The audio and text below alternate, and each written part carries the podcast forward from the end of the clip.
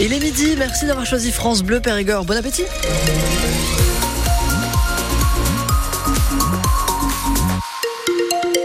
Emmanuel Clavry pour le journal de midi. Et la bonne nouvelle, Théo, c'est que si vous avez acheté récemment un parapluie ou un imperméable, eh bien vous allez l'amortir. Oui, puisque c'est de la pluie hein, qui est annoncée par Météo France pour euh, cette fin de journée. On a eu euh, le droit à quelques nuages hein, ce matin, également cet après-midi. Ce soir, ce sera des averses prévues par Météo France. On vous détaille cette météo après le journal de midi il y aura finalement eu un débat ce matin au Salon de l'Agriculture. Pas de grand débat qui a été annulé hier soir, mais un petit débat improvisé par le président de la République avec quelques agriculteurs triés sur le volet. Et parmi eux, un périgourdin, Rémi Dumort, qui élève des volailles du côté de Limeira, membre de la coordination rurale. Rémi Dumort qui a interpellé le chef de l'État. Voilà, c'était monsieur qui. moi, je suis éleveur de volailles en Dordogne.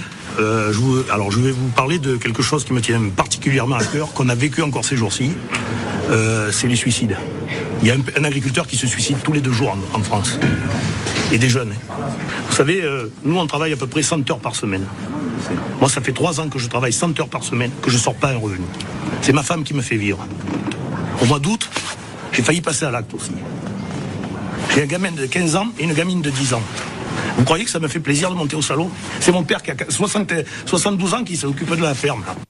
Voilà, Rémi Dumort, qui a donc interpellé le chef de l'État ce matin sur le salon de l'agriculture à Paris. Euh, Thibaut Delmarle, vous nous faites vivre ce salon de l'agriculture pour France Bleu Périgord. Euh, cette réunion euh, improvisée a-t-elle un petit peu calmé les esprits qui s'étaient échauffés ce matin hein? Oui, oui, oui. En tout cas, pour l'instant, c'est beaucoup plus calme. Tout le monde euh, est sur son téléphone euh, ou alors sur les écrans géants euh, du ring, là où vont se dérouler les, différents concours pour regarder la télévision. Tout simplement, c'est BFM TV qui a été projeté sur ces grands écrans et tout le monde écoute.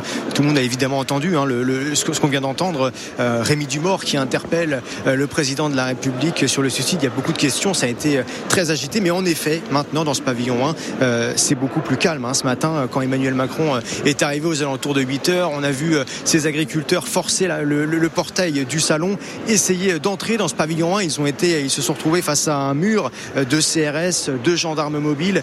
Euh, forcément, ça, a vite dégénéré. Des œufs ont été jetés sur les forces de l'ordre.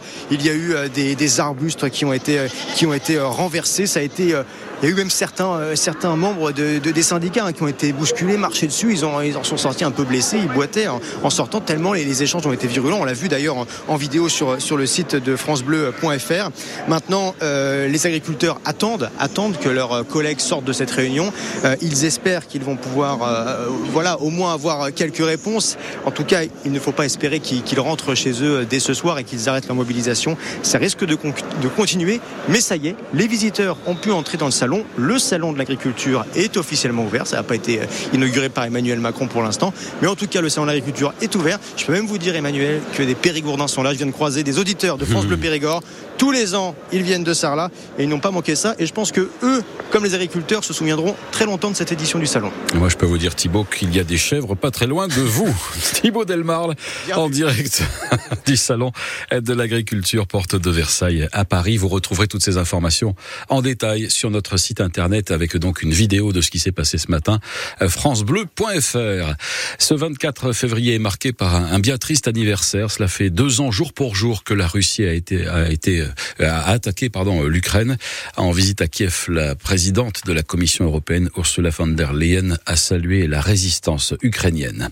Au terme de cinq semaines d'audience, le verdict est tombé hier soir au procès des attentats de Trèbes et de Carcassonne qui avaient fait quatre morts. C'était en 2018. Les sept accusés ont été condamnés à des peines allant de six mois à quatre ans de prison ferme. Le club de rugby de Bergerac a été rétrogradé. L'USB jouera en Fédéral 2 la saison prochaine. Sanction infligée par le gendarme de la Fédération française de rugby. Le club de Bergerac se fait taper sur les doigts pour son bilan financier à la fin de l'exercice 2023. En national de rugby, on joue ce soir la 20e journée. Et direction la Méditerranée pour les ciels et blancs qui affrontent Narbonne. Un gros morceau. Narbonne est troisième actuellement. Les capistes qui restent sur une défaite battue à la maison samedi dernier par Tarbes. Avant de partir pour Narbonne, les ciels et blancs ont participé hier à une dernière mise en place, dernier réglage. Et comme d'habitude, l'entraînement a été filmé par un drone, un outil particulièrement performant, explique Mathieu Touron, en charge de son pilotage au sein du staff technique du CAP filmer tous les entraînements, c'est important. Alors par le drone, ça l'est encore plus. C'est notamment au niveau des, angles de course, notamment sur les orientations des épaules, etc.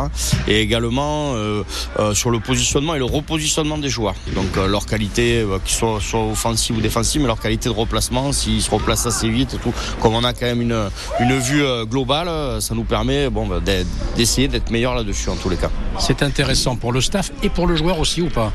Ouais, ouais, c'est surtout. Alors bon, oui, nous, ça nous donne quelques indications, mais bon, pour le joueur de se voir, parce que le fait de le dire, euh, des fois, ça porte pas. Et le fait de, le voir, le mec qui se voit, qui fait pas les, choses correctement. Donc là, où effectivement, ça nous, ça met un peu, un peu à notre moulin euh, sur notre argumentation en tous les cas. Le match du Cap à Narbonne se joue ce soir à 19h en National 2 de football. Bergerac se déplace à Angers chez la Lanterne Rouge du championnat.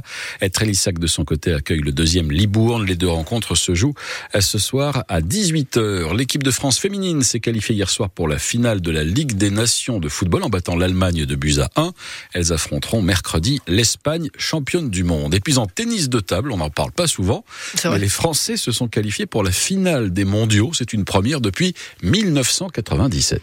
Et le grand gagnant de la 49e cérémonie des Césars, c'est Anatomie d'une chute. Le long métrage de Justine Trier qui a remporté six trophées hier soir. Meilleur film, réalisation, meilleure actrice pour Sandra Hüller, meilleur scénario original, meilleur montage et meilleur second rôle masculin pour Swan Arlo. Autre grand gagnant de cette soirée, Le règne animal de Thomas Caillé, qui remporte 5 Césars, mais uniquement des Césars techniques. Celui du meilleur acteur a été remis à Arié Wortalter pour son rôle dans l'affaire Goldman.